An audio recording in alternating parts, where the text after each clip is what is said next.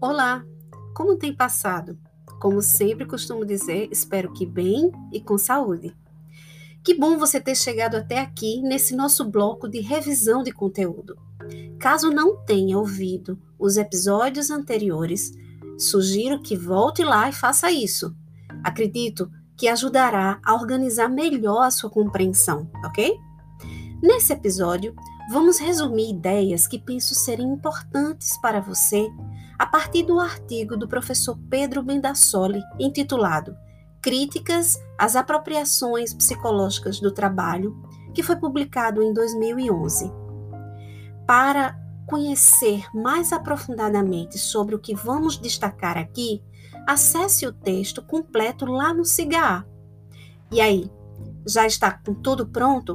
Vamos começar? Então tá. Tomara que eu consiga ser clara. Então continue comigo.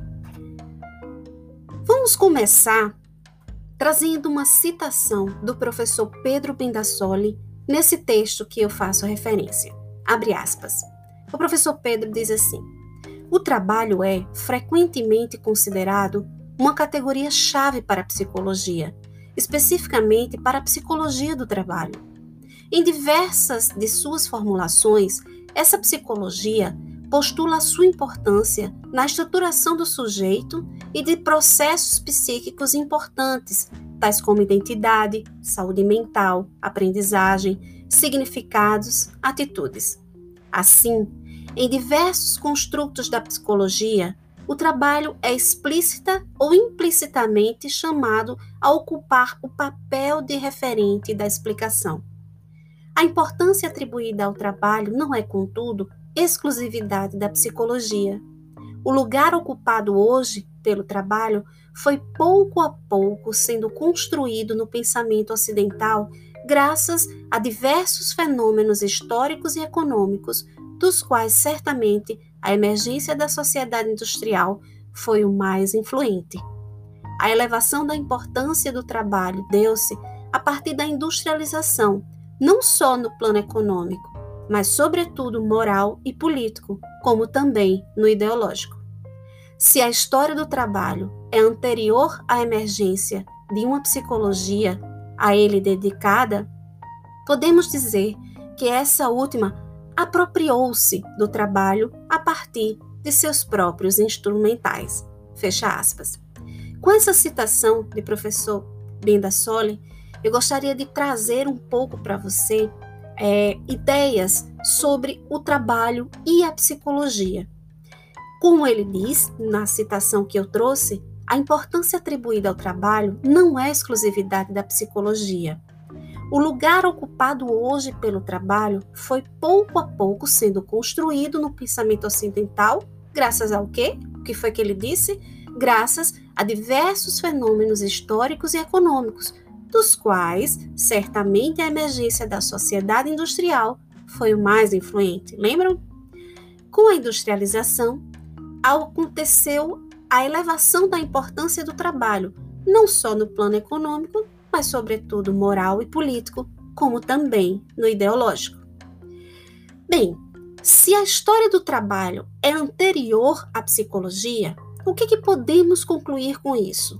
Podemos dizer que ela apropriou-se do trabalho, ou seja, a psicologia entrou em um campo já constituído, recortando em função de interesses teóricos e pragmáticos específicos.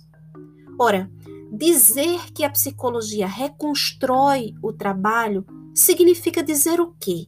Significa dizer que ela, enquanto disciplina teórica, participa na formalização do trabalho. Podemos, portanto, avaliar o posicionamento psicológico face ao trabalho, tanto no nível teórico epistemológico, como no nível prático disciplinar, ambos gerando impactos diferenciados sobre a ação dos indivíduos.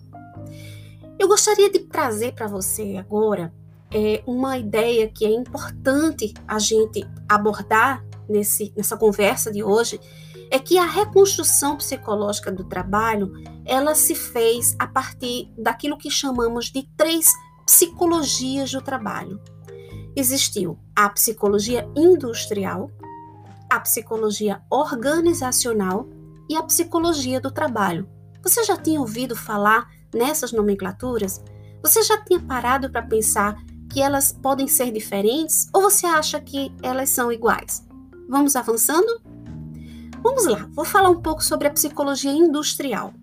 A psicologia industrial, gente, é, ela tem a origem no final do século XIX, remonta ao que seria talvez a primeira entrada da psicologia no campo do trabalho.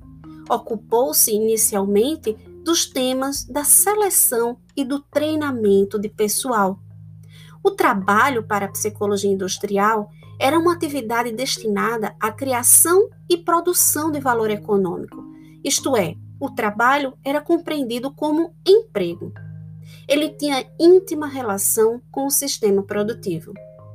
A forma de apropriar-se do trabalho é coerente com os, os propósitos de previsão e controle tipicamente necessários num regime de alta racionalidade ou burocratização. A concepção de sujeito para a psicologia industrial é de orientação behaviorista e o foco é na eficiência e na eficácia, sendo o comportamento sinônimo de desempenho profissional. Vamos então para a segunda, a psicologia organizacional. A psicologia organizacional, como a gente sempre ouve falar, a gente ouve muito falar na psicologia organizacional. Sim ou não? Ela surge ao mesmo tempo em que a empresa é rebatizada como organização, graças à influência das teorias funcionalistas e sistêmicas. Lembra que você vê lá na disciplina de administração? E elege como eixo temas pertencentes à relação indivíduo-organização. Para a psicologia organizacional, o trabalho também é apropriado enquanto atividade criadora de valor econômico, como emprego, mas o foco amplia-se com a inclusão de uma dimensão social do trabalho, e num duplo sentido, o de solidariedade e de coletividade.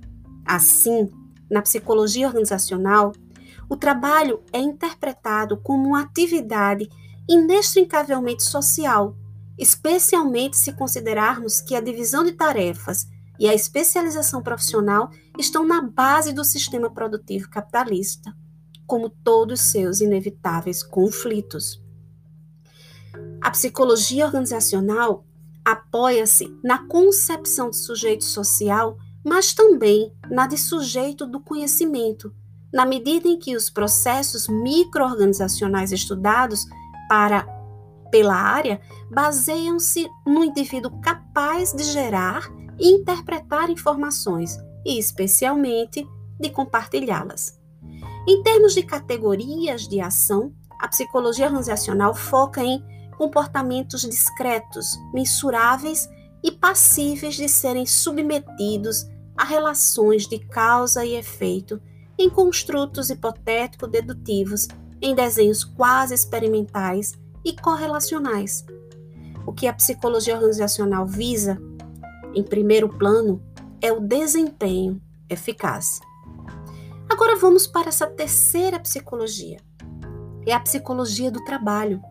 De todas as que eu falei até agora e que o professor Pendassoli aborda no texto dele, de todas, a psicologia do trabalho é a mais recente, tendo emergido em meados do século XX e toma como foco temas envolvidos na relação indivíduo trabalho. Lembra? A organizacional era indivíduo-organização, agora é indivíduo-trabalho. O trabalho, para a psicologia do trabalho, é apropriado como uma atividade que não se reduz ao emprego. O trabalho é muito mais, é, transcende o emprego. É, o que, que a gente pode considerar o emprego?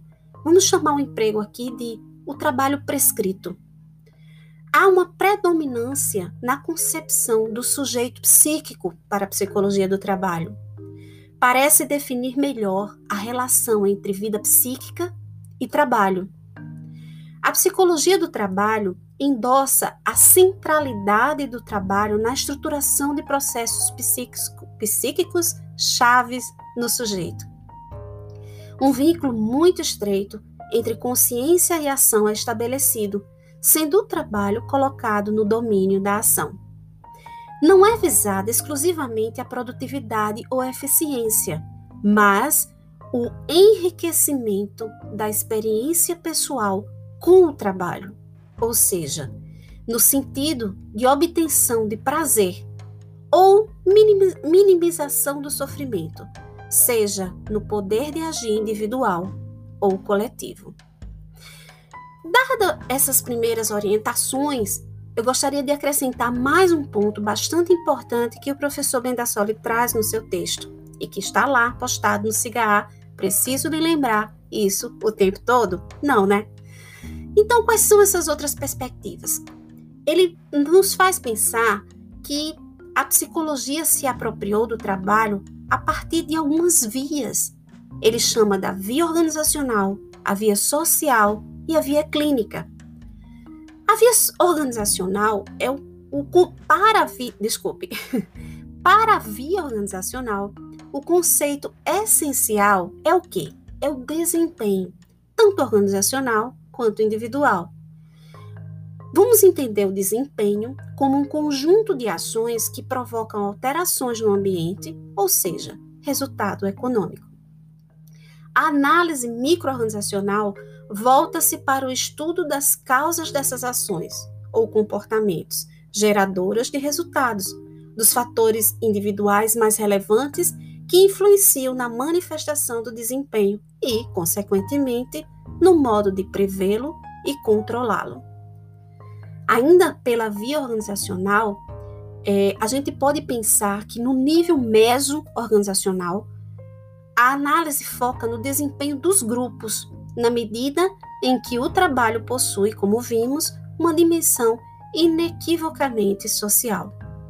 As organizações são definidas como sistemas complexos nos quais diversos subsistemas interagem reciprocamente. Há uma forte influência da Escola das Relações Humanas nesta via. Ao reconhecimento de que as organizações dependem de processos de interação interpessoal, de estratégias organizativas e de produção compartilhada de significados sobre seu contexto interno e externo. Diante de vários é, temas, tomemos um único exemplo de conceitualização da motivação que é um dos temas muito pensados a partir da via organizacional. O exemplo, por exemplo, nesse caso, é a teoria de Maslow. Nela, o significado do trabalho é associado ao reino das necessidades. Maslow propõe uma hierarquia de necessidades que vão das mais simples e básicas, que seria trabalho como necessidade de sobrevivência, às mais elevadas, que seria o trabalho como meio de autorrealização. Uma das funções essenciais do trabalho para essa via organizacional é a de nos fazer transcender a experiência imediata do trabalho, por exemplo, a necessidade de sobrevivência, por meio da construção de uma, vamos dizer, obra, vista como uma necessidade de tipo elevado. O desenvolvimento profissional na via organizacional de apropriação é, é associado especialmente às competências. Nesse caso, o trabalho aparece como contexto no qual o indivíduo aprende e adquire os meios para se desempenhar eficientemente como profissional. Dizer que o trabalho é um contexto significa assumir que ele não é, necessariamente, o objeto primário da atenção. O foco está no que o trabalho permite ao indivíduo alcançar. Por exemplo, competências, habilidades, desafios e satisfação de necessidades. A segunda via pela qual a psicologia se apropriou do trabalho é a via social. As abordagens sociais do trabalho incorporam elementos conceituais que fazem do trabalho um objeto social que extrapola as fronteiras das organizações. Há a visão a partir de duas psicologias sociais. Para entender melhor sobre essas duas psicologias sociais, sugiro você acessar e ler na íntegra o texto do professor Bendassoli. E por fim, a última via pela qual a psicologia se apropria do trabalho é chamada via clínica. Nessa via aparece com maior nitidez e transparência a valorização do trabalho como um meio de sustentação do sujeito psíquico. A, a via clínica entende o trabalho como atividade e ação predominantemente. Gente, esses são conceitos, ideias centrais no texto do professor Bendassoli que eu tive a intenção de trazer para vocês para dar uma ideia, principalmente, do que significa falar psicologia industrial, psicologia organizacional e psicologia do trabalho. A partir de agora, nos próximos episódios, nós vamos conversar um pouco sobre quem é esse humano, esse ser humano, esse homem, esse indivíduo, o nome que a gente der a esse sujeito. A gente vai pensar um pouco a relação dele com todos esses processos psicossociológicos que a gente acaba de dar uma revisão aqui. Então, muito obrigada por ter vindo até aqui comigo. Espere os próximos episódios, participe das aulas síncronas e das atividades assíncronas. Muito obrigada e até breve.